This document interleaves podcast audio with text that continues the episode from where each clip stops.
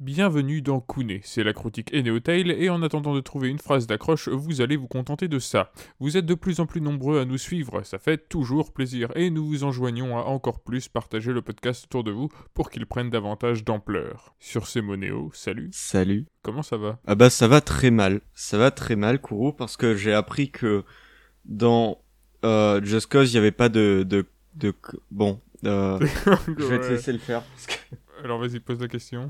Et toi, euh, comment ça va, Kourou? Eh ben moi ça va mal, Néo ça va très mal. J'ai appris que dans Deus Ex, il n'y a pas de sexe. Ça c'est pas mieux. C'est... Non, mais par contre, dans, il y en a dans Cyberpunk 2077. Et comme Deus Ex, c'est Cyberpunk, ils ont vraiment tous décidé de me faire chier aujourd'hui. hein. T'as qu'à appeler Julien Chies, ça ira mieux. Ah, c'est vrai que c'est la marque des grands jeux. Au programme, on reviendra sur les titres auxquels on joue en ce moment, puis on enchaînera avec notre sélection à la lettre, seconde et ultime partie, avant de finir sur nos recommandations. Je te laisse donc la parole, Néo. À quoi joues-tu en ce moment, à moins que tu ne veuilles que ce soit moi qui commence? Franchement, je veux bien que ce soit toi qui commence. Mon jeu du moment, plus ou moins, c'est Xenogears.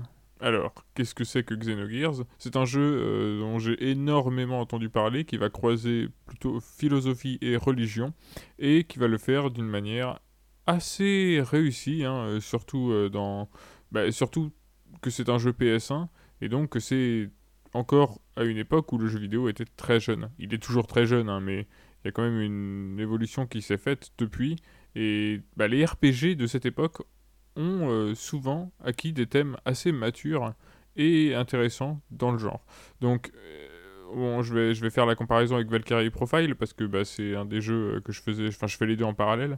Donc, c'est peut-être moins impressionnant visuellement que Valkyrie Profile, mais ça reste très beau pour de la PS1. Les cinématiques sont nombreuses et sont très jolies. Euh, le scénario a l'air complètement ouf. J'ai pas assez avancé pour en dire vraiment euh, trop, mais c'est ouais à cheval entre philo et religion, comme je disais. Les persos sont assez classe. Il y en a même un au début qui s'appelle Timothée, et euh, voilà, donc meilleur personnage évidemment. C'est mon prénom hein, au cas où. euh. Et encore une fois, les musiques sont exceptionnelles et elles sont composées par Yasunori Mitsuda. Connais-tu Yasunori Mitsuda, euh, Néo J'ai l'impression de, genre, de reconnaître un pattern, donc je vais dire non, c'est qui? Eh bien, c'est le compositeur de Chrono Trigger, Mhm. des autres Xenoblade, Oh là là. de Shadow Hearts, Oui, quand même. de Edge of Eternity, donc ça c'est quand même super cool. Mhm. Et il a fait un single pour Mega Man Legends 2. Oh Euh, voilà, donc c'est Compositeur de rêve. compositeur de rêve exactement. Non, mais il est, ouais, il est assez reconnu euh, dans le milieu et c'est, enfin, je n'ai fait qu'une sélection de ce qu'il a, de ce qu'il a fait. hein. C'est, son CV est bien plus large que ça. Alors euh, voilà, donc euh, Xenogears, super sympa, super chouette, tous les super que tu veux en fait. Et encore, j'ai même pas vraiment commencé le jeu, mais pour l'instant j'aime énormément parce que les personnages sont attachants notamment. Maintenant, j'attends, j'attends que ça décolle et que ça, et que ça m'en mette plein les yeux quoi. Et donc à toi Néo, à quoi joues-tu en ce moment? Alors, en ce moment, euh, qui n'est plus trop en ce moment, mais on va dire en ce moment, euh, je joue à Beats Hazard 2. Donc Beats Hazard 2, c'est un aboutissement de la formule du premier opus, c'est-à-dire que c'est un jeu musical qui s'adapte en fonction de ce qu'il y a sur votre ordinateur. Donc euh, vous téléchargez des musiques, vous les lancez dessus. C'est bien plus rapide d'accès que dans le premier d'ailleurs. Et vous incarnez une espèce de vaisseau spatial qui va devoir euh, survivre, en gros, tirer sur tout ce qu'il y a autour de vous.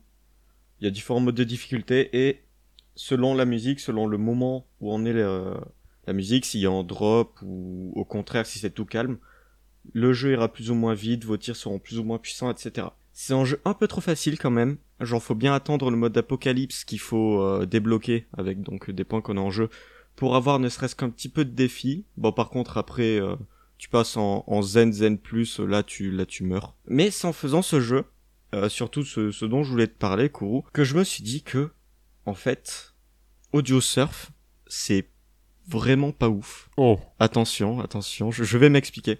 En fait, le, le problème d'AudioSurf par rapport à Beat Hazard, c'est qu'il mise tout sur la musique que tu écoutes. Vraiment, tout le niveau est construit là-dessus. Le problème, c'est que quand tu te mets à écouter des musiques qui sont euh, particulières, je sais pas trop comment décrire. Enfin, selon les niveaux, ça peut mal passer et même ça manque de challenge. Enfin, j'ai fait le 2, j'ai fait tous les modes possibles imaginables. Ouais, je me suis emmerdé. T'as joué au 1 au- en super dur Bah, j'ai fait, j'ai fait que le 2. Franchement, j'ai, joué qu'au 2. Ah ouais, non, parce que ouais, le 2, il, a... il m'intéresse pas trop. Non, c'est vraiment le 1, moi, qui, qui, me... qui me stimule à, Ok, à fond. Mais voilà, justement, par rapport à ça, Beat Hazard 2 ne mise pas tout sur la musique. Tu peux t'éclater quoi que t'écoutes. Et c'est, c'est là que je trouve qu'il est meilleur que, qu'un audio surf. 2. 2. Mais même, même sur le principe. Parce que genre, même audio surf 1, genre j'ai peur que, que, que je m'ennuie si jamais je vais écouter, je sais pas, une OST calme ou un truc comme ça. Non, ça va, c'est assez... euh, Enfin, en fait, t'as une espèce d'adaptation qui fait que euh, bah, le spectre, parce que c'est c'est le... Non, pas le spectre, mais c'est le... Bah si, c'est un spectre euh, audio. Euh, eh ben, euh, c'est adapté, en fait, de manière à ce que si c'est quelque chose de plus calme, le... la sensibilité sera plus plus euh. Donc, euh, en fait, quoi que t'écoutes, euh, ce sera quand même dynamique et il y aura du... y aura de quoi faire. Ok, ok. Ouais, parce que là, pour trouver du défi, j'ai dû aller sur le workshop quand même. Bon, franchement, euh, le 2, pas ouf. Ouais, le 2, il m'a pas euh, non plus. Enfin, j'ai joué 2-3 heures, hein, mais il m'a pas laissé un souvenir impérissable. quoi. Il m'a pas donné envie d'y revenir, en tout cas. Bah, je retenterai le 1, je pense. Mais euh, pour l'instant, euh, l'emporte sur euh, Audio Surf. Ouais, franchement, le, le 1, tu t'emmerdes au début. Parce que, bah, comme un peu tous les jeux de musique, j'ai envie de dire, parce que c'est le temps de te, de te mettre au jeu, mais en même temps, bah, c'est frustrant parce que tu peux pas jouer dans des difficultés supérieures parce que t'es trop nul, mais euh, bah, t'as envie parce que c'est pas non plus très amusant de jouer dans des difficultés faciles ou normales. Mais alors, une fois que t'es dans les difficultés supérieures, c'est trop bien de- d'essayer de, faire, enfin, les perfects et tout quand y arrives, c'est c'est une satisfaction, euh, ça fait trop plaisir, quoi. Enfin, voilà. Et ben voilà pour, euh, pour mon jeu. Alors, les jeux du moment, c'est bien, mais les jeux joués avant, c'est mieux, notamment parce qu'ils nous ont construits tels que vous nous connaissez, euh, plus ou moins du coup. hein. Bienvenue dans la rubrique Jeux à la lettre, 13 jeux chacun dans l'épisode précédent, 13 jeux chacun dans celui-ci, pour un total de 52 jeux, plus les mentions honorables. C'est parti. Et du coup, est-ce que cette fois c'est moi qui commence? Ouais, je te laisse commencer. Eh ben, c'est parti. Donc, on en était arrêté au N. Donc, N, qu'est-ce que j'ai choisi? Tout simplement, Nier Gestalt, Bien sûr, j'aurais dû m'y attendre. alors pourquoi Nier Gestalt? Parce que les musiques, déjà, parce que le scénario, parce que la mise en scène? Ouais, si, la mise en scène des combats quand même. Les boss, tout ça, le- les multiples tons qu'adopte le jeu, que ce soit dans son scénario en lui-même ou dans son gameplay, en changeant par exemple les axes de caméra.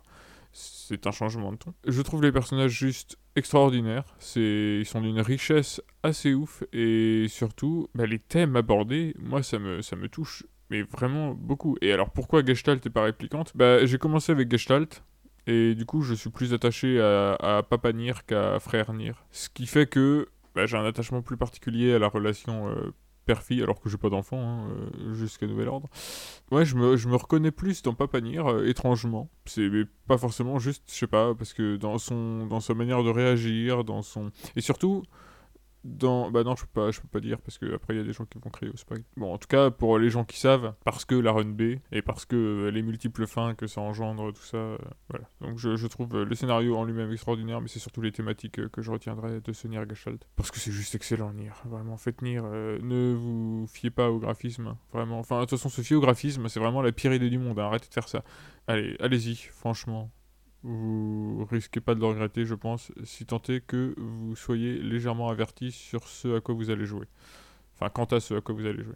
C'est une petite précaution à prendre, je pense, mais sinon, vous pouvez y aller les yeux fermés. Et toi, Néo, quel est ton jeu en N? Mon jeu en N, du coup, c'est Nemesis Perspective. Alors, Nemesis Perspective, c'est un jeu gratuit en multijoueur local et en VR. C'est-à-dire qu'on a besoin d'un casque, avec euh, les manettes et tout, et d'une manette euh, traditionnelle euh, Xbox, par exemple. Le truc, c'est que t'as deux joueurs dans la même pièce, un qui va jouer euh, à la manette un espèce de... Ouais, un, un héros donc qui se déplace, qui peut sauter dans une arène, etc qui va frapper le gros monstre. Gros monstre qui est incarné par le joueur qui a le casque VR, etc. Et c'est tellement genre le jeu parfait pour faire découvrir la VR à un pote. Parce que que tu sois manette ou pas, tu t'éclates. Forcément, t'as celui qui joue le monstre qui va faire du RP débile en mode non, arrête, ou euh, le gros méchant qui fait n'importe quoi. Pendant ce temps, le, le joueur manette, lui, va voir ça sur l'écran, ça va le faire marrer. C'est vraiment très drôle comme jeu. Bon, par contre, il a un souci, c'est que le joueur manette est clairement OP tu peux tu peux vraiment être genre une mouche enfin, comme une mouche et détruire euh, détruire ton adversaire en trois coups c'est assez dommage mais sinon pour le le fun que, que ça procure ce jeu, c'est trop bien. Si un jour tu viens et qu'on va faire un, qu'on veut se faire une VR, bonjour à Beat Saber, mais peut-être qu'on jouera à Nemesis Perspective. Alors, oh. Oh, qu'est-ce que j'ai choisi? C'est One Finger Death Punch. Alors, qu'est-ce que c'est One Finger Death Punch? C'est un jeu qui se joue avec deux boutons, dans lequel vous incarnez un stickman au milieu de l'écran, il y a des ennemis qui arrivent, et quand ils arrivent dans une zone précise, vous appuyez sur gauche ou droite pour leur donner des coups. En termes de retour visuel, c'est extraordinaire, en termes de gameplay, c'est tout con, hein, c'est vraiment deux touches, comme je le disais, mais pourtant, ça marche si bien parce que, euh, justement, les retours visuels, comme je le disais, et euh, les retours sensibles en général, sont extrêmement soignés. Euh, en plus de ça, il y a plusieurs modes de difficulté, enfin il y a plusieurs modes de jeu. Euh, la difficulté, elle, va en croissant si vous êtes trop fort et en régressant si vous êtes trop mauvais. Enfin trop mauvais si en tout cas vous n'arrivez pas à tenir le rythme. Ouais, il y a vraiment des centaines et des centaines de niveaux. C'est toujours la même chose, mais c'est toujours satisfaisant. Il y a toujours des petites variations en fait euh, ici et là. notamment celle que je retiendrai toujours, c'est celle avec le sabre laser. Ça change rien mais c'est juste trop classe en fait, notamment pour les chorégraphies des personnages qui font bah, des coups dans donne des coups et les autres s'envolent et tout et ça tombe. T'as aussi des objets qui peuvent t'arriver dessus. Et alors, par exemple, une balle dans laquelle tu tapes, elle te revient dessus, tu la retapes, elle te revient dessus, tu la retapes. Et comme ça, ce genre de truc pour faire des combos complètement ouf. C'est un peu un jeu de rythme en fait. Hein. C'est un jeu de rythme mais sans musique. Enfin, sans musique calée sur le, sur le jeu. Donc, ouais, One Figure Death Punch, euh, vraiment le concept est tout bête ça pourrait être un jeu mobile, et d'ailleurs c'est un jeu mobile si je dis pas de bêtises. Et pourtant, un de mes jeux préférés euh, sur PC, enfin un de mes jeux dans le genre en tout cas préférés, parce que c'est trop trop bien foutu quoi, voilà, c'est, génial One Finger Punch. Et du coup mon jeu en haut à moi c'est Horde, O-R-D, avec un point. C'est un jeu narratif textuel très très minimaliste, c'est-à-dire qu'on va avoir euh, à peine trois mots qui vont s'afficher sur l'écran. Genre par exemple, euh, je sais pas, soif, rivière et on peut choisir de boire ou pas. Un truc comme ça, hein, c'est un exemple. Et euh, tout le jeu va se dérouler comme ça, de façon très minimaliste. Alors ça va compter sur plein de runs poubelles euh, qui vont faire que tu vas mourir pour des trucs euh, assez débiles. Enfin ces runs poubelles vont participer à créer un univers qu'on va apprendre à connaître en perdant. Il y a étrangement énormément d'informations qu'on a grâce à trois mots sur l'écran. C'est vraiment très très bien foutu. Il y a un workshop mais malheureusement il est très vide, mais il y a quand même, il me semble, 5-6 euh, univers, donc 5-6 histoires à réussir euh, dans leur monde respectif. Et c'est vraiment trop bien Horde. Voilà. Jouer à Horde. Encore une fois, je connaissais pas du tout. Bah franchement, euh, tu, peux, tu peux y aller, c'est une curiosité. C'est génial. Est-ce que tu veux dire que c'est un ovni? Oui. Alors P, qu'est-ce que j'ai choisi en P? Bon là par contre ça peut être simple à deviner. Persona 2 Innocent Sin. Persona 2 Innocent Sin. Alors pourquoi Innocent Sin n'est pas Eternal Punishment? Parce que Persona 2 est un diptyque, tout simplement parce que je n'ai pas encore fait Eternal Punishment. Pourquoi Innocent Sin? Quand même, hein, malgré tout Pourquoi ce jeu-là et pas un autre dans la saga des Persona? Parce que le 1, euh, bon faut pas déconner, hein, je l'ai fait une fois, ça va. Hein. Euh, le 3 je l'ai pas fini, le 4 je l'ai pas fait, le 5 je l'ai pas fini. Donc euh, vraiment il y en a qu'un seul que j'ai véritablement fini et c'est celui-là. Et surtout, c'est certainement mon préféré, je pense. Parce que les personnages sont extraordinaires, c'est une constante. Joker est magique, rien à voir avec le Joker de Persona 5, hein, mais juste le Joker qui est le grand méchant du coup de ce Persona est incroyable, et surtout le concept de rumeur, qui intègre d'ailleurs le gameplay, hein, qui fait que lorsque quelqu'un propage une rumeur, cette rumeur devient vraie. C'est à la base de toute l'histoire, et c'est mais tellement bien trouvé et tellement bien exploité que c'est génial. As, pour te donner une idée, t'as un moment où il y a une rumeur qui court comme quoi Hitler n'est pas mort. Et devine quoi? Oui, mais je l'ai vu le screen en plus. Voilà. Donc, oui. t'as littéralement un combat de boss où c'est Adolf Hitler. Et c'est trop bien vraiment, t'as plein d'idées comme ça, notamment dans le gameplay par exemple, où tu peux propager la rumeur comme quoi dans telle boutique ils vendent des armes cachées euh, qui ont euh, une puissance euh, de feu assez élevée, mais qui ont une défense, par exemple, ils ont des équipements qui te défendent mal.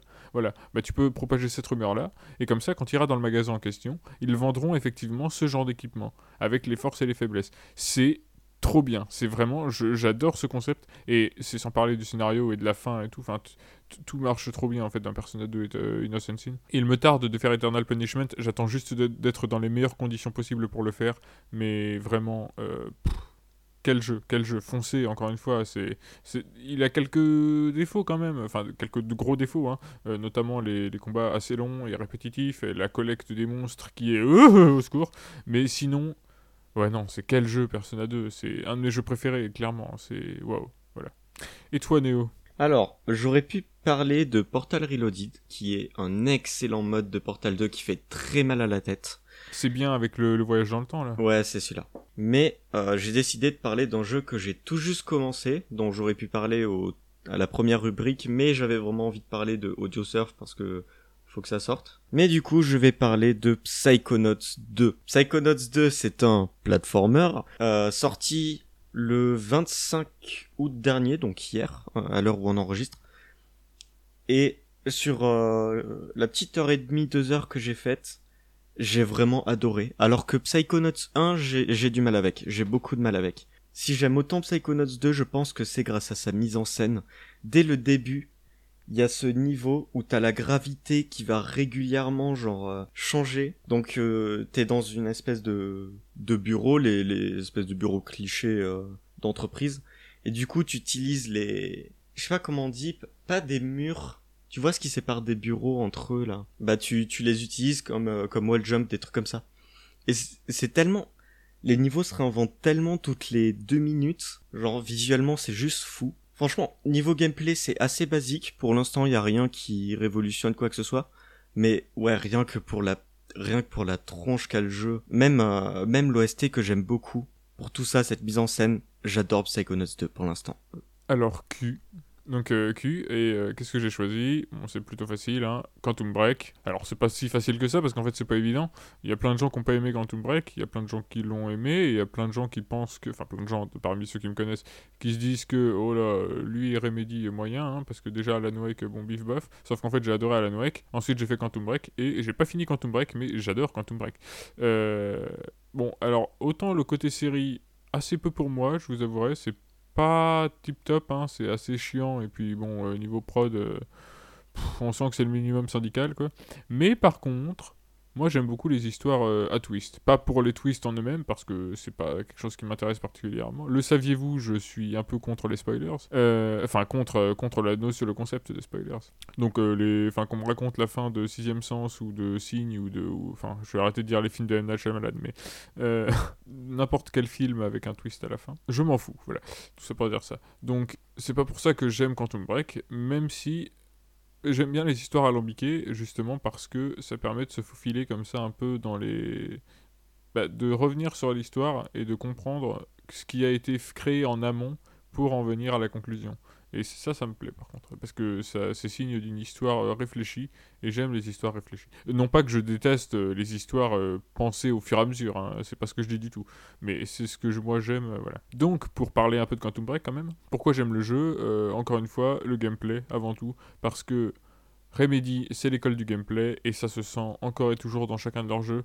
Donc on retrouve les poncifs habituels des jeux Remedy, c'est-à-dire les manteaux qui volent au vent, un petit peu, enfin ou les vestes ou les vestons ou quoi. Enfin, tu, je sais pas si t'as remarqué Néo, mais dans tous les jeux Remedy, que ce soit Max Payne, Control, Quantum Break, Alan Wake, ce que tu veux, à chaque fois le personnage principal a un, un vêtement qui vole au vent. Ah non, j'ai pas fait gaffe. Bah voilà, c'est c'est très drôle une fois que tu l'as remarqué. Et à chaque fois, euh, ça, ça joue sur euh, une espèce de super pouvoir, en tout cas un concept dans le jeu vidéo euh, qu'on a vu que rarement, voire pas du tout.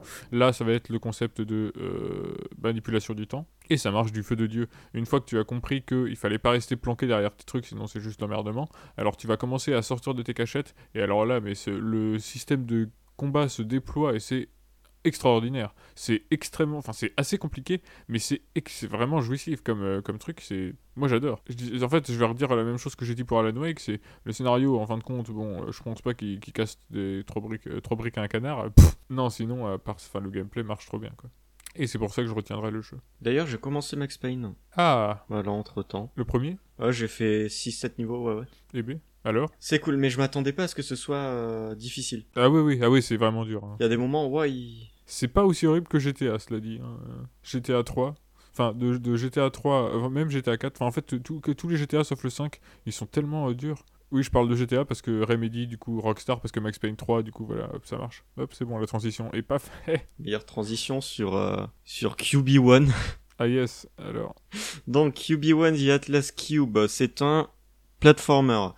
Un platformer à la première personne, orienté puzzle, qui est extrêmement chill. Je me souviens avoir eu ce jeu comme un des, premiers jeux de ma bibliothèque. Pour moi, il était trop beau, et vu qu'à l'époque j'avais un Mac, un jeu un peu beau sur Mac, ça se rate pas. Et je me souviens d'avoir passé, de, j'ai jamais fini le jeu. J'ai jamais fini, j'ai toujours fait genre un ou deux mondes, non pas que c'était forcément compliqué ou quoi, c'est juste que bah euh, au bout d'un moment on s'en lasse parce que le jeu est assez lent. Les puzzles, bon, c'est pas le plus captivant, ça consiste généralement à avoir assez de cubes au bon endroit pour pouvoir escalader des endroits un peu chauds. Donc c'est pas le plus captivant, mais j'ai quand même des très bons souvenirs par rapport à son ambiance. Il faudrait que j'y rejoue parce que ça fait des années que j'y ai pas touché. Je voulais le faire en, en VR parce qu'en support VR, mais il est que sur Oculus. J'ai tout essayé, mais j'arrive pas à le faire. Petite curiosité, je vous le conseille pas forcément, mais euh, voilà, je, tenais à en parler quand même. Eh bien, enchaînons tout de suite sur le R. Et dans les R, qu'ai-je choisi? Eh bien, rien de plus ni de moins qu'un jeu. Bah, encore une fois, je suis assez surpris de le trouver euh, dans cette liste parce que c'est pas quelque chose que j'aurais mis naturellement, je pense. Mais pourtant, il s'avère que si pour les bons moments passés dedans, pour le multi, pour le solo, pour tout ça, j'ai choisi Red Dead Redemption 2. Oh, ah, d'accord. Ouais, voilà, c'est euh, ne serait-ce que pour euh, les balades, le RP en fait, tout simplement. C'est juste, juste le RP, voilà, ce sera le maître mot de, de mon résumé sur le jeu. Le RP est formidable. Il y a plein de moments où ça cafouille, où c'est pas ouf, où les fusillades sont nulles. euh, Enfin, il y a plein de trucs qui vont pas dans Red Dead Redemption 2. Ne serait-ce que le souci du détail maladif, moi ça me, va ça me met vraiment mal à l'aise en fait, parce que je ne perçois que euh, le crunch derrière. Il y a que ça que j'arrive à voir. Et du coup, ça me met très très mal de, voir que euh, les reflets dans les, cartilages des oreilles ou ce genre de trucs, ça me met pas bien. Mais à côté de ça, bah ouais, non, le jeu, le jeu est irréprochable sur son ambiance, sur, sur ses personnages même. Alors euh, ça manque un petit peu du sarcasme de des autres jeux de Rockstar, notamment le premier Red Dead et GTA évidemment. Mais et tu vois là la transition est non il y a, y a plein de trucs qui, qui marchent trop bien en fait euh, et c'est c'est là-dessus que je préfère m'attarder plutôt que sur euh, bah, sur les trucs qui ne marchent pas du tout même s'ils existent. D'autant que le multi, ça fait plusieurs soirées que je passe en compagnie de plusieurs amis, notamment Néo du coup. Euh, et c'est à chaque fois c'est super, euh, c'est super marrant. Ou alors c'est juste la détente, juste se balader à cheval, c'est un plaisir dans ce jeu.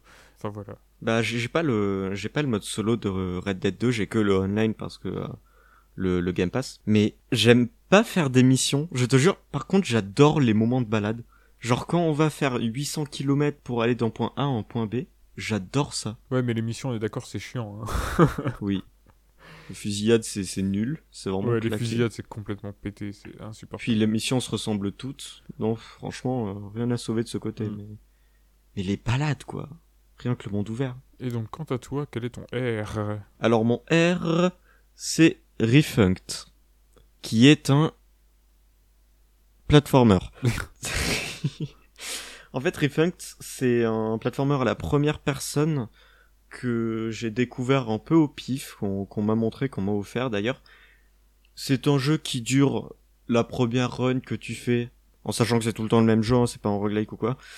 La première run, ça dure un quart d'heure si tu le prends à 100%. Mais Refunct, son intérêt principal, c'est que c'est le jeu idéal si tu veux découvrir le monde du speedrun.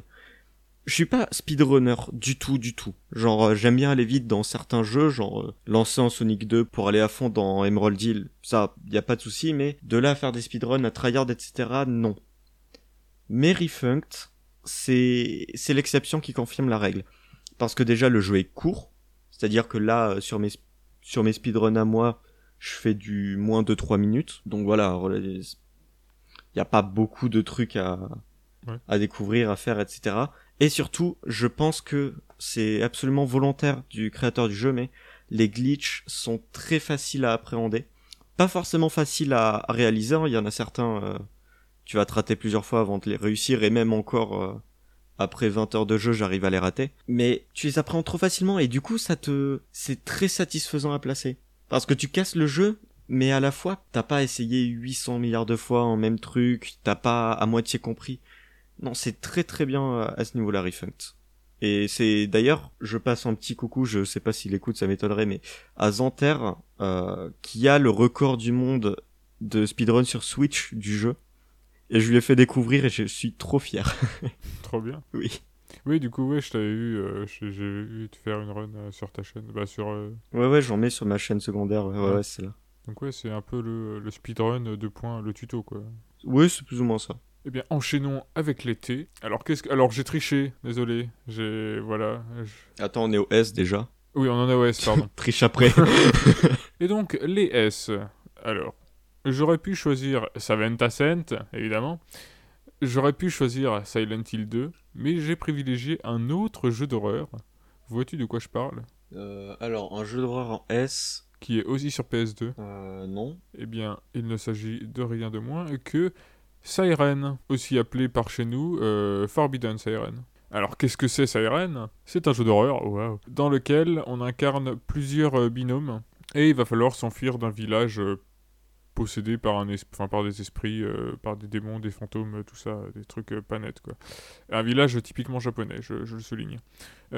Alors, il y a trois choses qui font que j'adore ce jeu, mais du plus profond de mon être, et que c'est probablement mon jeu d'horreur préféré si Silent Hill 2 n'existait pas. Mais c'est pas que c'est le deuxième jeu préféré, hein, c'est pas, pas mon deuxième jeu d'horreur préféré, c'est vraiment mon jeu d'horreur préféré.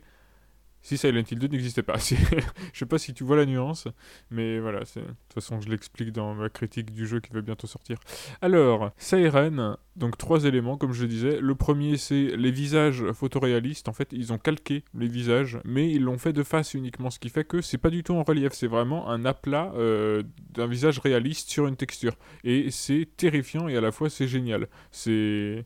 Enfin, tu vois, euh, LA Noir. LA Noir, ils ont reproduit les visages, euh, mais du coup, c'est pas du tout la même méthode parce que dans LA Noir, ils ont fait de la mocap.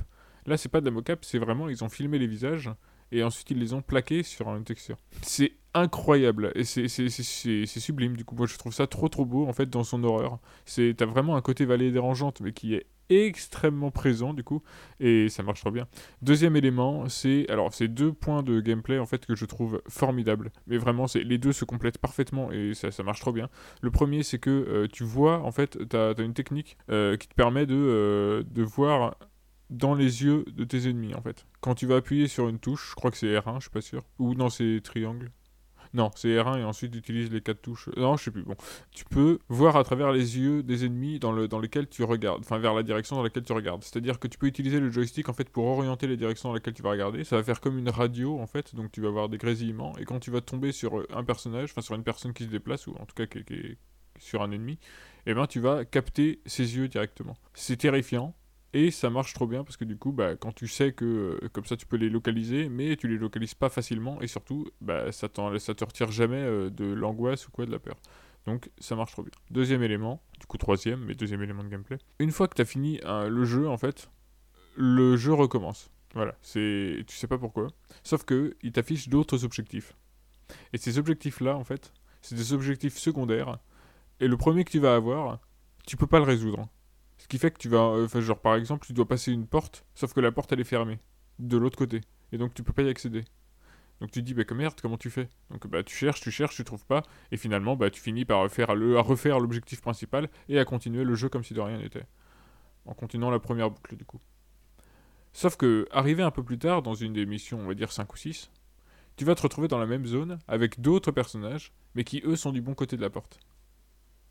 Et alors là, ce que tu peux faire, c'est déverrouiller la porte, et comme ça tu finis le cycle, et une fois que le premier cycle reprend, dans la mission 1, la porte est déverrouillée, et du coup tu peux y accéder. Waouh. Ok. Et donc ça, c'est tout est à base d'énigmes comme ça, où tu vas avoir des trucs à faire parce que euh, telle personne était là avant, mais en fait tu le joues après.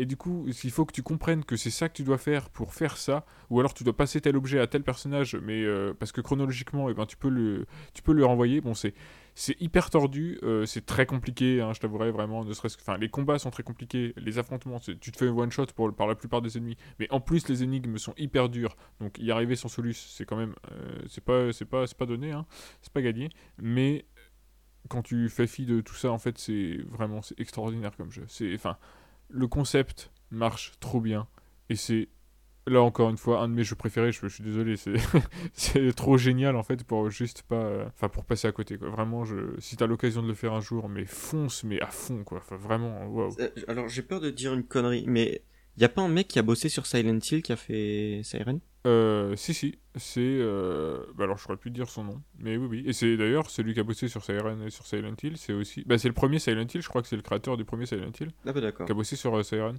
Je suis pas sûr, hein, je dis peut-être de la merde. En tout cas, ce que je sais, c'est que l'équipe qui a créé Siren, c'est l'équipe qui a développé Gravity Rush. Ah Ouais, ça change. Voilà. Voilà, j'ai beaucoup trop épilogué euh, là-dessus. Alors, euh, je te laisse la parole sans plus tarder. Néo, quel est ton S? Alors mon S, c'est Super Fancy Pants Adventure, qui est un platformer. Tu suis toujours pas. Ah, pardon, j'avais pas compris qu'il fallait que je parle.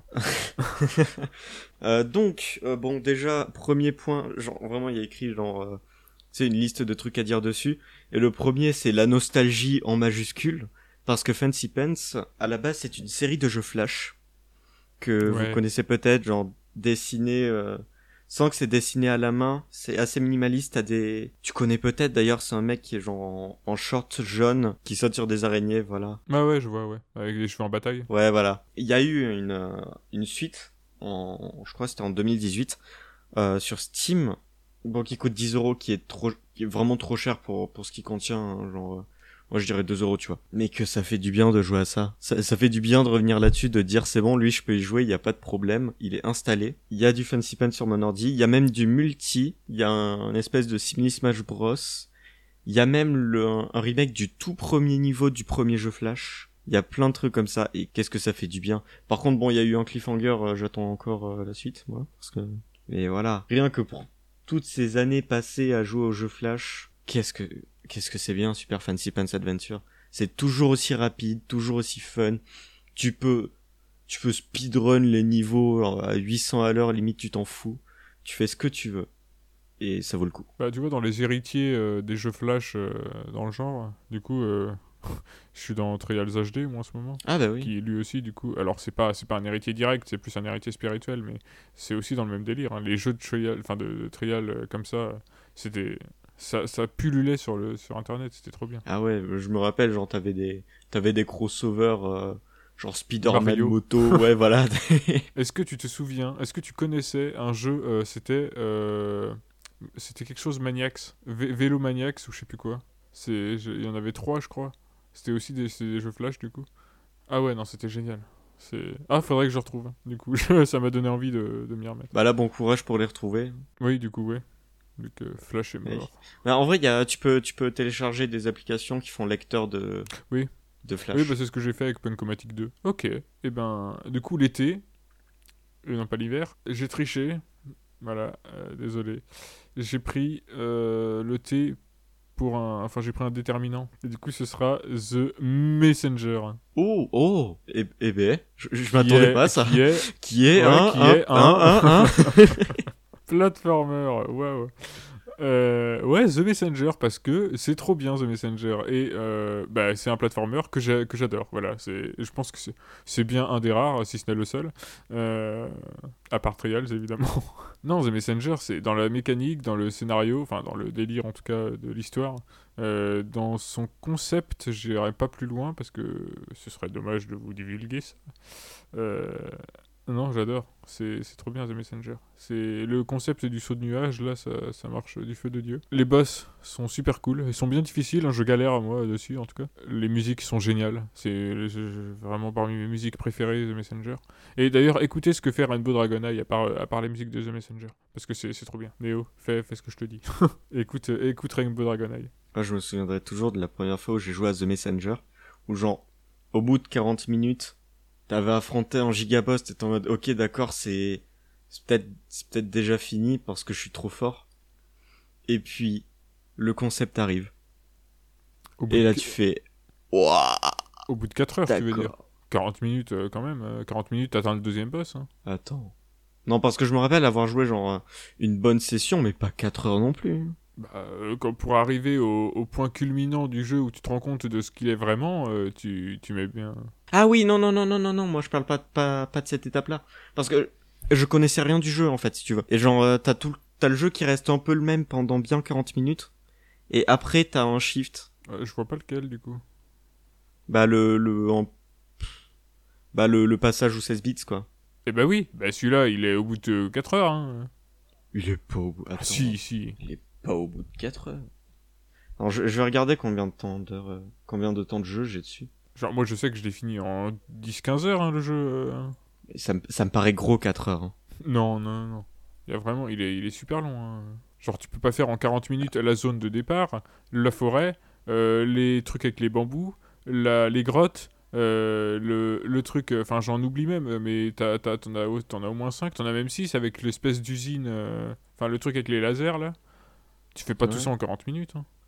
Ok, peut-être pas 40 minutes, mais pas 4 heures. Enfin non, pas 4 heures, c'est pas possible. Si, si, si. Parce que je sais que j'ai, je l'ai fait la première fois que j'ai joué, j'ai joué une grosse session, mais je fais jamais des sessions de 4 heures. Genre, euh, peut-être à la limite 2, 3 grand max. Bah, 3, mais ça me paraît, ça me paraît peu. hein. Après, je suis peut-être mauvais, mais. Je recommencerai le jeu, écoute. Oui, moi aussi. eh bien, à ton tour. Alors, le thé. Et bah tu vois, quand tu disais que euh, c'était le seul platformer que t'aimais, moi je vais parler de Train 3, qui est un... Plat... Oui, du coup je l'ai dit. Mais du coup, Train 3, euh, pour moi c'est- clairement un jeu sous-côté. Oui. Il est, il est grave cool Train 3. Le passage à la 3D marche très bien. oui. Genre, il y a, il y a un moment vers le début où t'as euh, la voleuse qui va faire une séquence de grappin en 3D. Ouais. Ouais, Oh là là là là là passage. là Ce moment. Bah même le passage avec euh, Pontius qui descend en, rap- en, en parachute, en- Ouais, ouais, le long des falaises, bouclier, Ouais, ouais. Ah ouais, mais, mais la 3D, ça, ça marche vraiment bien. Mais euh, en vrai, le, le souci du jeu, c'est qu'il est vraiment trop court. Genre une run à 100%, ça te prend même pas 3 heures. Ouais, bah tu sens qu'il y a eu des problèmes de, de budget. hein. Ah ouais, ouais. J'ai pas fait le 4 d'ailleurs, faudra, faudra que je le fasse. Mais euh, j'avais bien le seum que Train se soit arrêté pendant plusieurs années à cause du 3. Hmm. Parce que je trouve que il mérite beaucoup plus. Surtout que, genre, ils ont failli crever, euh, Frost- euh, pas Frostbite, euh, comment il s'appelle? Ouais, ouais, mais il- ce, ce jeu les a vraiment mis mal. Surtout- Derrière, ils ont développé un jeu, là, c'était super hot, mais en pas bien. Genre, comment ça s'appelait? Shadwen? Shadwen? Attends, c'est pas un jeu d'infiltration ça? Si, si. Mais où le temps s'arrête quand tu, bah, quand tu te déplaces pas. Ah oui, c'est vrai. Ah, j'avais fait 30 minutes de ce truc, j'ai plus jamais touché. Ouais, ouais. Genre, il était sorti en avance et tout, il était pas censé sortir à cette, à cette date-là, c'était calamiteux. euh.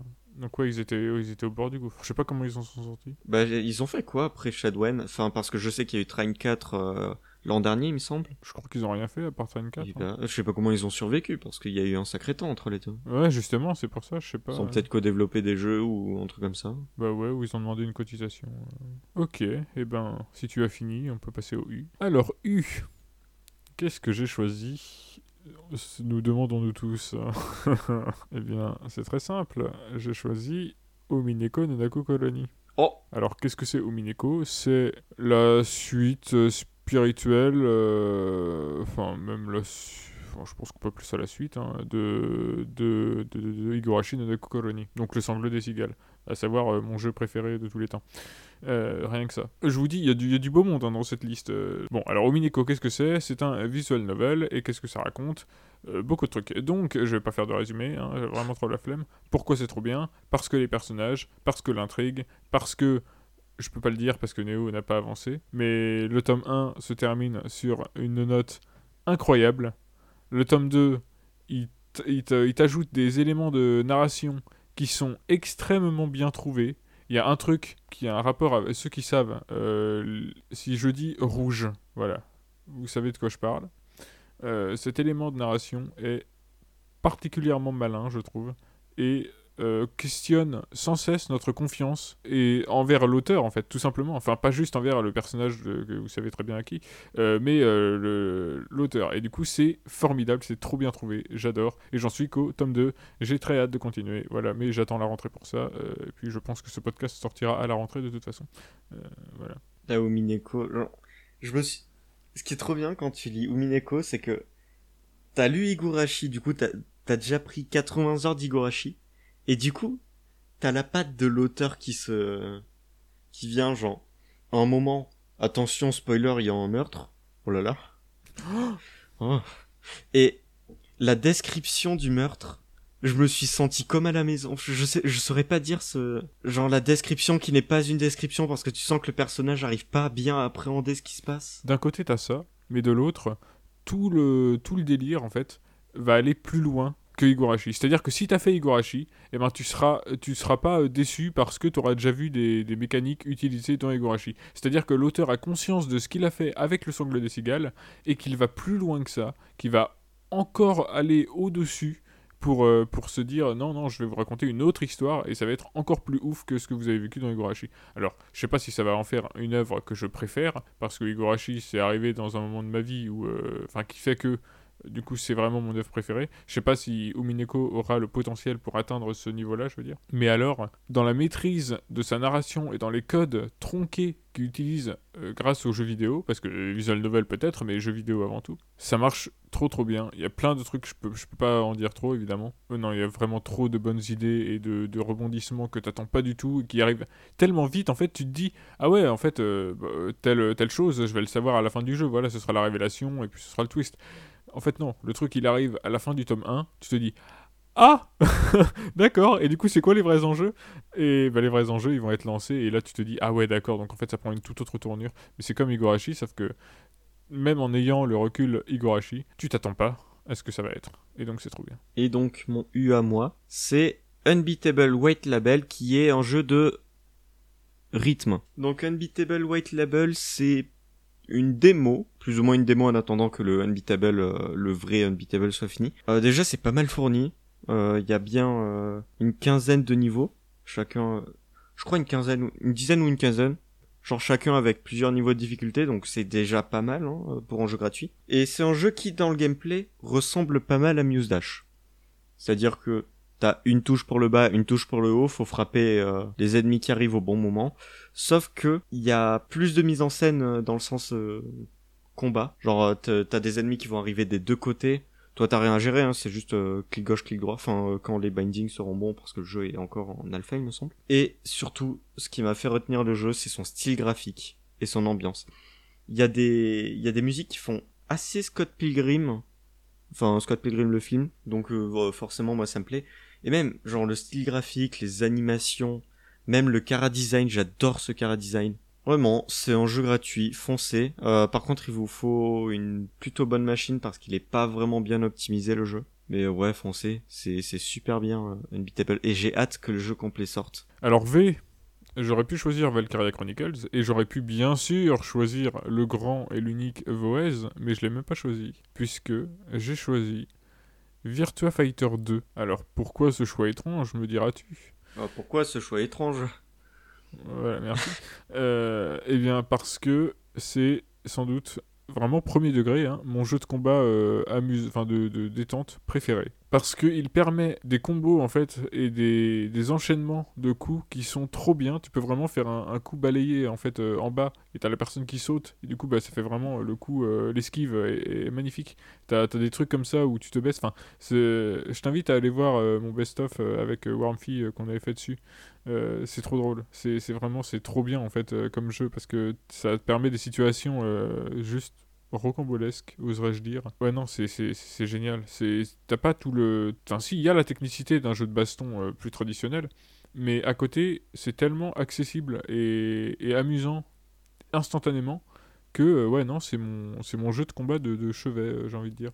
Donc ouais non, Virtua Fighter 2 euh, 2.1 même à faire si vous voulez vous amuser vraiment euh, avec des chorégraphies de ouf. Sachant que euh, le jeu complet est disponible euh, avec Yakuza Kiwami 2. Donc on peut y jouer à deux sur la même console depuis le menu principal. Voilà, voilà. Mon V, c'est Vectronome, qui est encore une fois un jeu de Plateforme. rythme. Ah, eh non, c'est fini les jeux de plateforme, j'en ai plus. Euh, enfin, j'en ai peut-être un, mais pas sûr. Euh, donc, Vectronome, c'est un jeu qui a été financé par Arte, déjà, je tiens Ah, à préciser. Qui consiste en gros à... Enfin, c'est de la 3D, mais euh, où tu te déplaces sur un plan euh, 2D, plus ou moins. De... C'est pas 2.5D techniquement, mais voilà, ça, on peut dire 2.5D. Et en gros, on doit déplacer un carré sur euh, une espèce de grille, grille qui va se, qui va changer selon la musique. En il y a des formes qui vont apparaître sur lesquelles on va pouvoir aller, euh, des plateformes qui vont bouger en fonction de la musique, etc. Et c'est assez difficile parce que c'est très très très précis. Il y a des pics qui peuvent spawner et c'est très addictif aussi. Déjà parce que t'as un éditeur de niveau et donc les éditeurs de niveau forcément ça rend le truc, euh, bah, ça, rend la jouabilité infinie. Mais en plus les musiques, oh là là, les musiques. Je pense que tu, tu devrais apprécier euh, l'OST de ce jeu. Que c'est c'est beaucoup de beaucoup d'électro, de trucs qui marchent avec euh, avec des basses. Bah de toute façon, bien évidemment, c'est sur le beat que tu vas bouger, donc faut que tu les entendes les basses parce que sinon ça va être compliqué de jouer au jeu. Et bah il est il était encore mis à jour pendant le confinement. Je sais qu'il y a eu l'éditeur de niveau qui a été amélioré. Donc euh, oui, il y a du il y a encore du support à ce jour. D'ailleurs, euh, voilà, en parlant de support de jeux de musique, la mise à jour de géométrie Dash arrive, la 2.2, ça fait 4 ans que je l'attends. Voilà.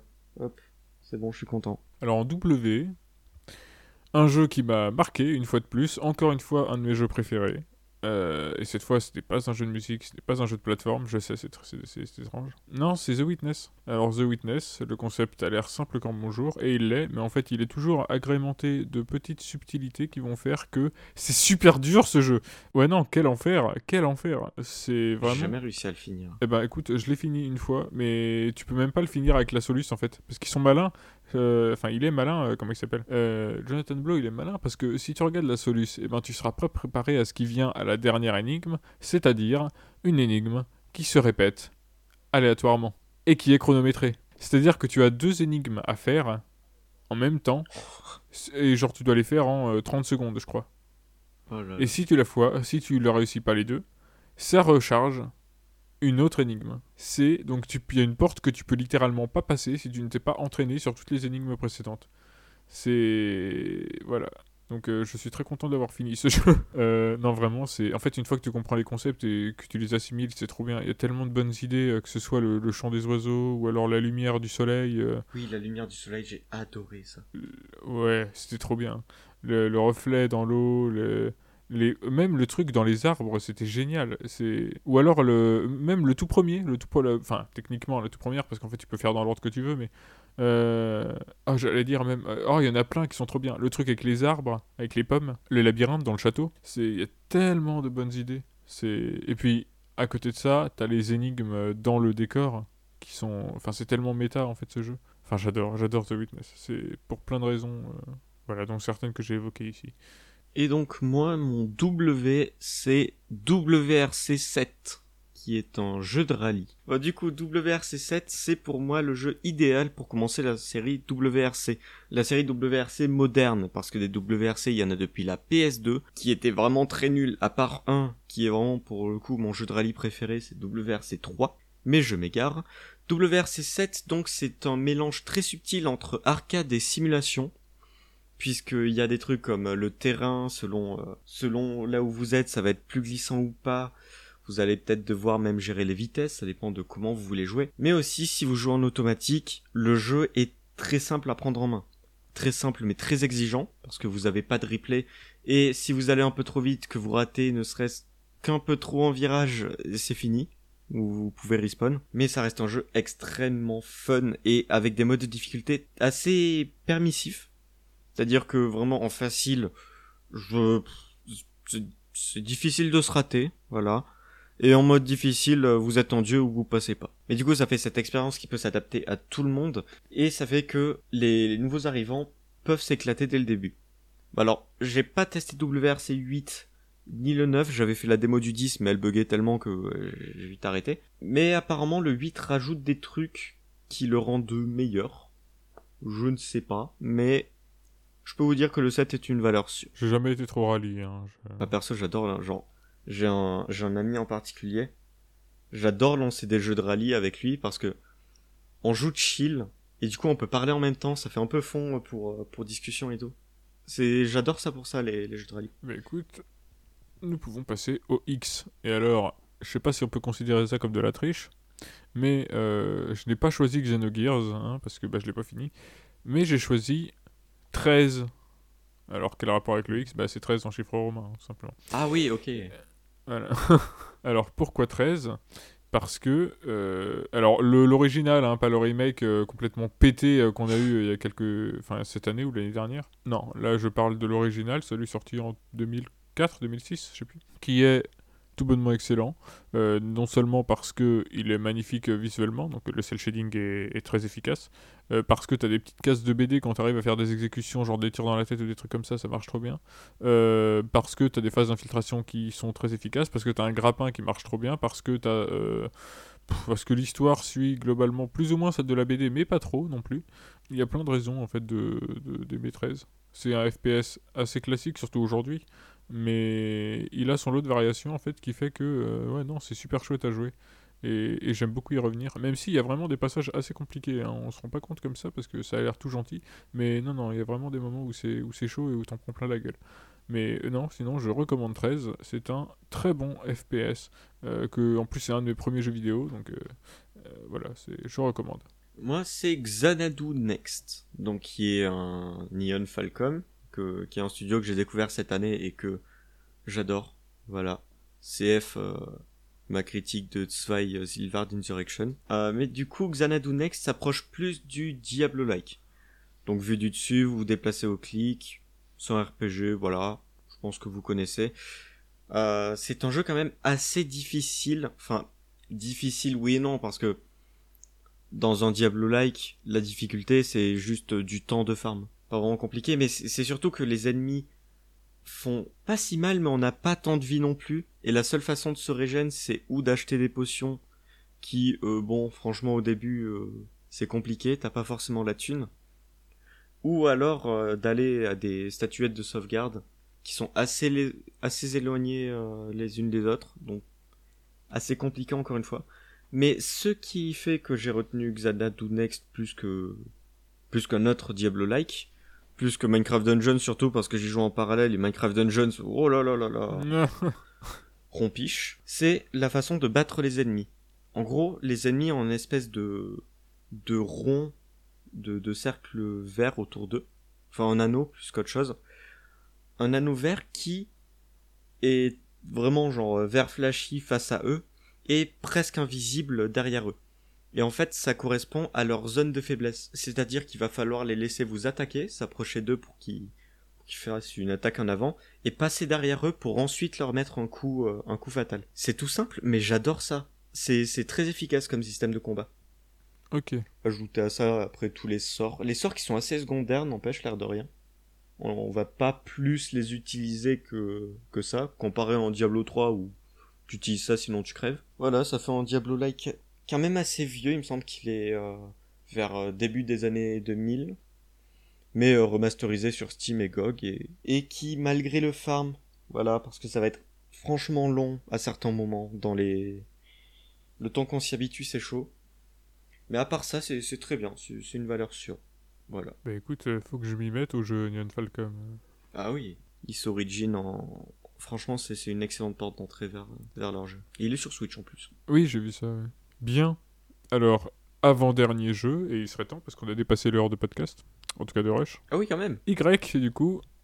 Alors, étrangement, là encore, euh, on ne va pas du tout me voir venir. J'ai choisi. Alors, j'ai pas su les départager, du coup, j'ai pris les deux Yakuza 0 et Yakuza 5. Quel jeu? Bordel. C'est. Enfin, la richesse des deux est extraordinaire. Alors, bon, les deux sont riches, mais de différentes manières. C'est, je vais pas tout détailler parce que ce serait trop long et je commence à avoir la flemme. Mais c'est, non, c'est trop bien Yakuza. Les histoires, les, personnages, encore une fois, mais qu'est-ce que c'est bien les personnages. Les combats sont super cool. J'aime beaucoup. Alors c'est pas toujours très euh, très précis, mais ça marche vraiment bien. C'est, du beat'em up euh, complètement barré. Euh. Les hit action marchent trop trop bien. Et pourquoi Yakuza 0 Parce que euh, l'origin story est fabuleuse. Vraiment, j'ai pas les, j'ai pas les mots. C'est, enfin, rien que pour Makoto, c'est un de mes Yakuza préférés. Mais rien que pour ce personnage, hein, ça, suffit largement à vendre le jeu. C'est euh, les rebondissements, tout ça, la maestria avec laquelle ils arrivent à faire un préquel, parce que c'est pas chose aisée de faire un préquel. Hein, et pourtant, ils y arrivent, mais avec, euh, un talent monstre. Et pourquoi Yakuza 5 Parce que la générosité du jeu, euh, ça ne s'arrête jamais. Ce jeu, c'est incroyable. T'as jamais une pause.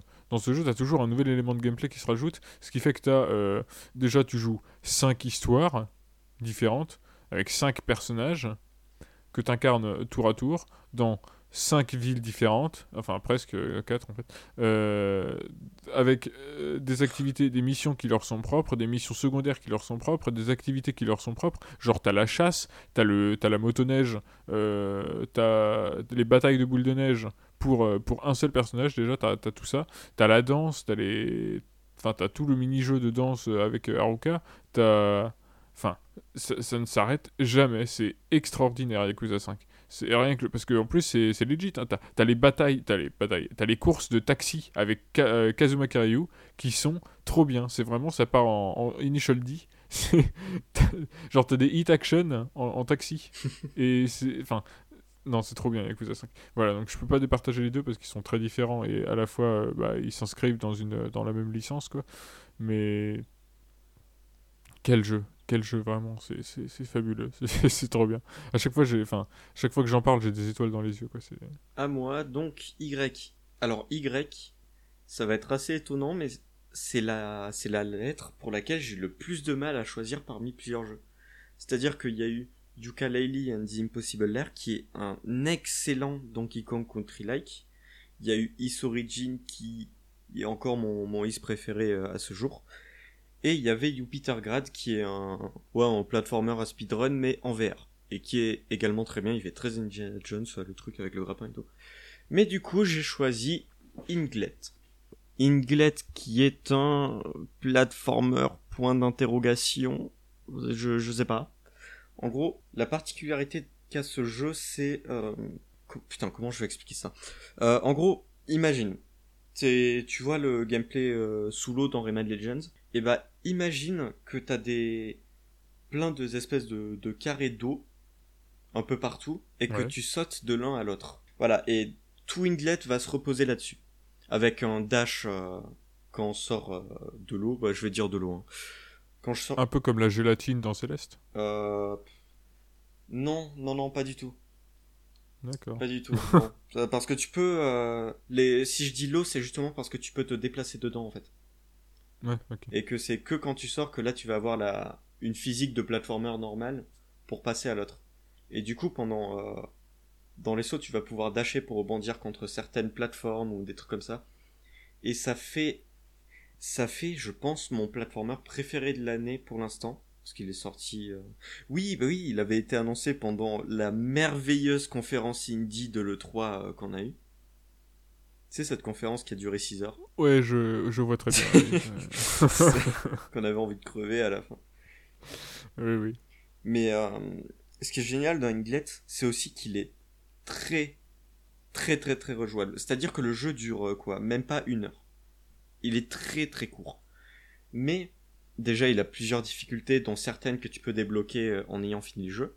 Notamment la plus dure qui, là, pour le coup, bon, c'est pas impossible, loin de là, mais il y a quand même un petit challenge euh, assez cool.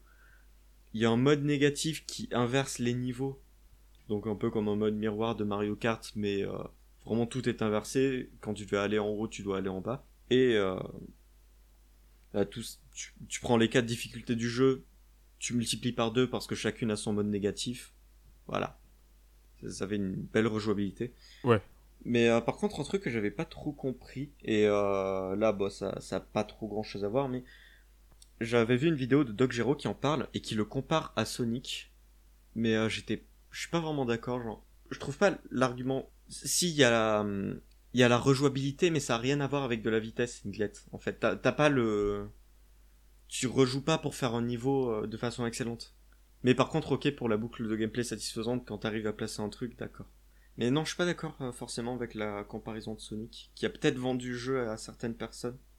Mais euh, voilà, mais sinon après j'adore Doc Gero. hein. Je préfère préciser avant euh, de faire un drama ou quoi. Mais ouais, du coup, Inglet, très bon platformer. Très très bon. Attends, platformer point d'interrogation encore une fois.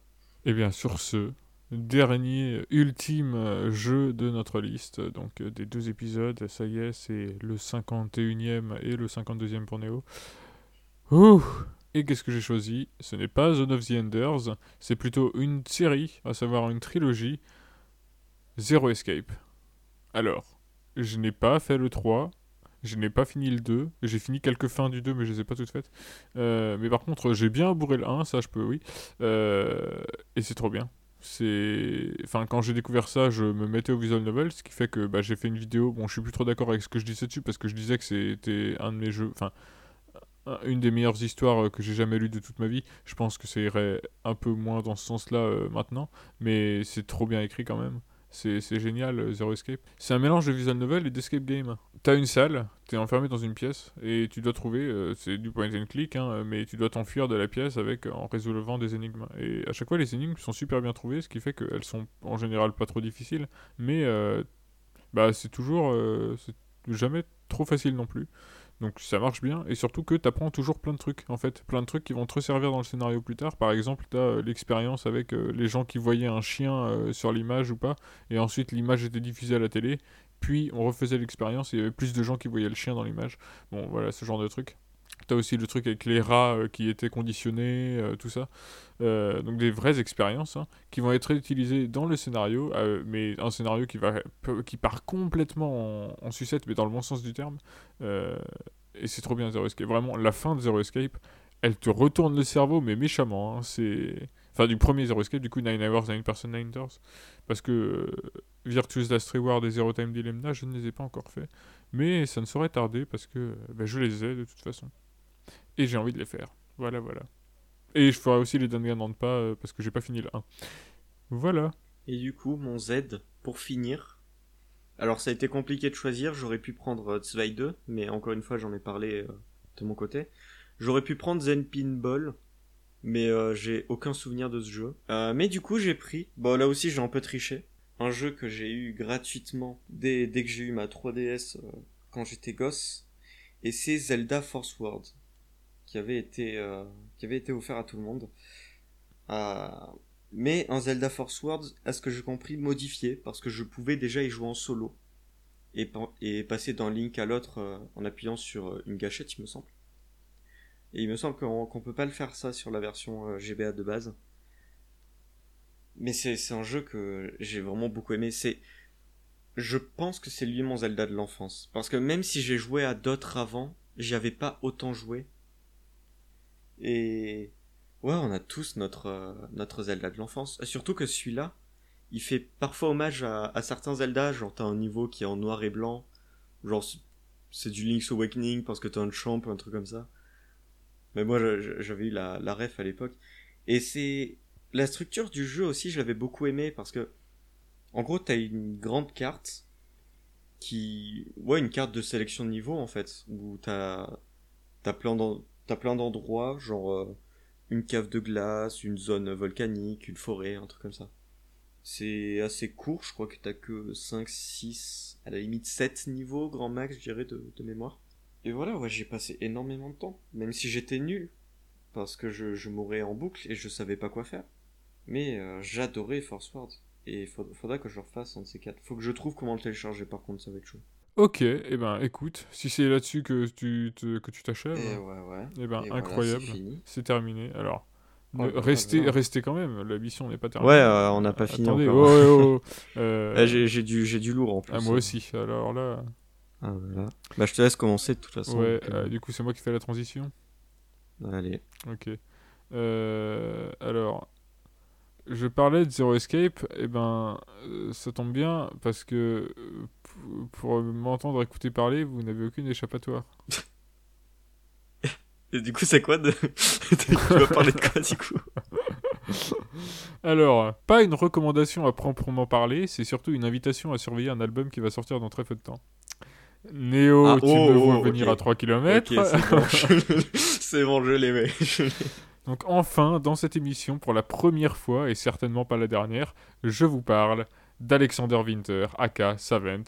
Ah euh, alors qui est Savant? C'est un compositeur norvégien de musique électronique en tout genre, et quand je dis en tout genre, c'est genre en tout genre.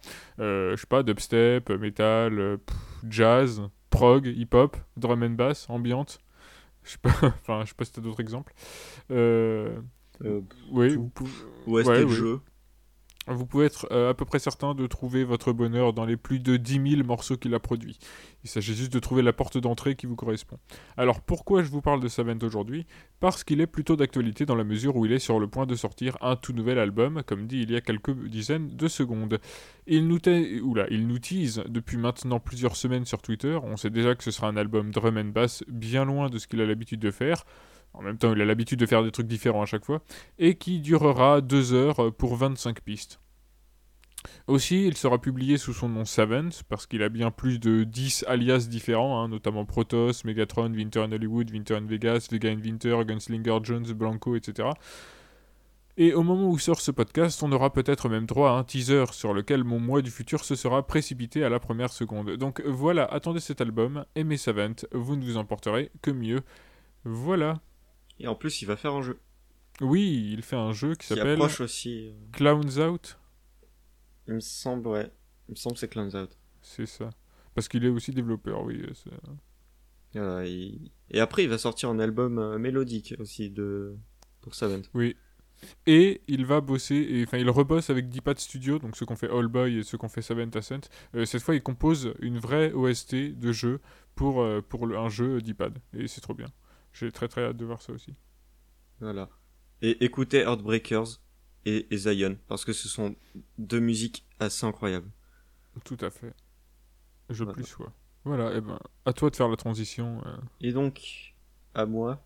Euh, transi voilà, on parlait de Heartbreakers, justement. Putain, j'ai pas fait exprès, je suis trop fier. On parlait de Heartbreakers, et euh, ça... On va parler de quelqu'un qui brise des cœurs, parce qu'on va parler de Scott Pilgrim, Oh, ok, pas mal. Oh, eh, eh, je l'ai même improvisé. Oh là là. Oh, je suis fier. Mais, euh, doucement du coup, mais du coup, on va parler de Scott Pilgrim, mais de tout Scott Pilgrim. C'est-à-dire pas juste du film. Je vais, je vais vous parler de, un peu des les trois supports euh, de toute l'expérience, en gros. Bon, je vais commencer par la BD parce que c'est le support original et aussi parce que j'ai lu que le premier tiers du, du truc, c'est-à-dire qu'il y a trois gros albums euh, qui rassemblent toute l'histoire, et j'ai lu que le premier. Et ce qui m'a étonné par rapport au film que j'ai vu, lui, euh, des dizaines et des dizaines de fois, c'est qu'il a un côté très mélancolique. Et, euh, et Scott est beaucoup plus approfondi dans, dans ses relations passées. Et ça rend pour moi, genre, le film même tout meilleur parce que tu, tu te mets à avoir beaucoup d'empathie pour des personnages que t'en avais pas grand chose à faire auparavant. Même les ex de Ramona, des fois, euh, tu te sens mal pour eux. Et c'est super intéressant. Voilà, la, la BD Scott Pilgrim, pour l'instant là où j'en suis, je crois ça s'arrête au troisième ou au quatrième ex maléfique. Euh, c'est très bien. Voilà. Euh, le film, quant à lui, bah, c'est trop bien, voilà. Euh, euh, foncez voir le film. Bah, les blagues hein. sont. Ah bah, bah, justement, j'allais y venir parce que les blagues sont tellement bien rythmées que quand tu compares une blague du film et la même blague dans la BD, ça marche dix fois mieux dans le film. Ça aussi, l'esthétique du film que j'adore. Genre, euh, que ce soit dans ses, dans ses transitions, ses effets spéciaux. J'ai pas vu un deuxième film qui a une esthétique comme ça. Enfin, je sais pas si t'en as, des exemples parce que je, je regarde pas énormément de films de base. Comme ça, j'en ai pas, mais je pense que ça existe quand même. Mais pas, pas, enfin, en tout cas, c'est pas, c'est pas le, la majorité des trucs qui existent, hein, c'est clairement. Ah, oh, bah, ça c'est sûr. Et aussi, un truc que j'adore dans le film, ce qui fait que, genre, je l'ai autant vu, c'est que tu, peux le mater autant de fois que tu veux, t'auras toujours un nouveau détail qui va, euh, qui t'aurait échappé, genre, les t-shirts, genre les t-shirts numérotés, genre, euh, Scott qui a le t-shirt zéro parce que bah c'est pas l'ex de Ramona t'as même euh, la présence des, numéros dans, dans tout le film, un peu partout, des détails visuels, des trucs comme ça, des références que, qui t'auraient échappé. Il y a énormément de choses, c'est un film très très riche. Que c'est même, je pense, le seul film que euh, j'ai voulu acheter en DVD parce que j'en avais trop marre de qui jongle sur les plateformes genre il était sur Prime Video, puis il est allé sur Netflix, il est reparti de Netflix, on sait jamais où il est. Mm. Je l'ai acheté DVD. Euh, j'en avais marre. Mais à voir s'il a une version Blu-ray que je l'achète euh, et que j'achète en lecteur Blu-ray maintenant que j'ai une télé euh, bien. Et du coup, Scott Pilgrim, c'est aussi un jeu qui a disparu et qui est revenu là, en début d'année, là, en tout début d'année. Qui est revenu avec un DRM, mais bon, ça, euh, Ubisoft qui fait des conneries, j'ai l'habitude. Le pire, c'est qu'il est même pas sur GOG alors qu'il a disparu, justement, euh, il avait fait le débat parce qu'il disparaissait et qu'il était numérique seulement. C'est vraiment débile de pas avoir mis un, enfin, d'avoir mis un DRM, justement. Mais du coup, c'est un beat them up qui est assez lent au départ. Hein, euh, franchement, il y a un truc que j'avais pas compris, c'est qu'on pouvait avoir des améliorations dans un certain magasin et ça a vraiment changé la game. Mais voilà, c'est un jeu très fun. Euh, faut aimer quand même le, genre. Euh. Je sais que j'ai eu du mal parce que c'est pas mon genre préféré, mais c'est bon, au bout de 2-3 runs, là je, je me suis mis à apprécier.